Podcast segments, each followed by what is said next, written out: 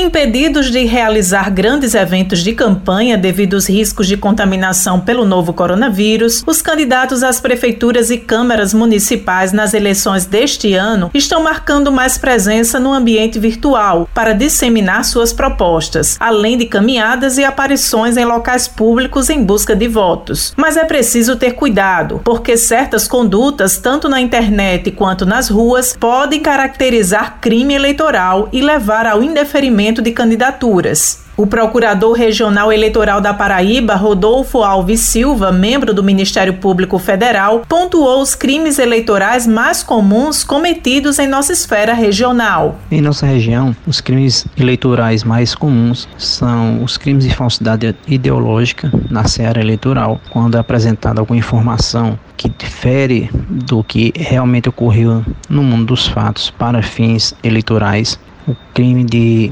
compra de voto, quando há a busca de obtenção do voto por meio do pagamento ou do oferecimento de algum tipo de vantagem, e também os crimes contra a honra de candidatos ou eleitores com finalidades eleitorais. Segundo ele, poucos crimes acontecem apenas na internet e citou os mais recorrentes no ambiente virtual. No ambiente virtual, normalmente ocorrem condutas que podem ocorrer também no mundo real, mas os crimes mais comuns nessa seara virtual são os crimes contra a honra, quando divulgado algum fato que afeta a honra de candidato ou de eleitor, divulgação de notícia falsa na propaganda eleitoral pode ser feita praticada pela internet ou mesmo o crime de divulgação de pesquisa eleitoral fraudulenta por meio da internet. Por fim, o juiz esclareceu como são impostas as punições constatado um crime eleitoral. Normalmente se inicia a partir de algum tipo de denúncia, é feita uma investigação pela Polícia Federal ou pela Polícia Civil subsidiariamente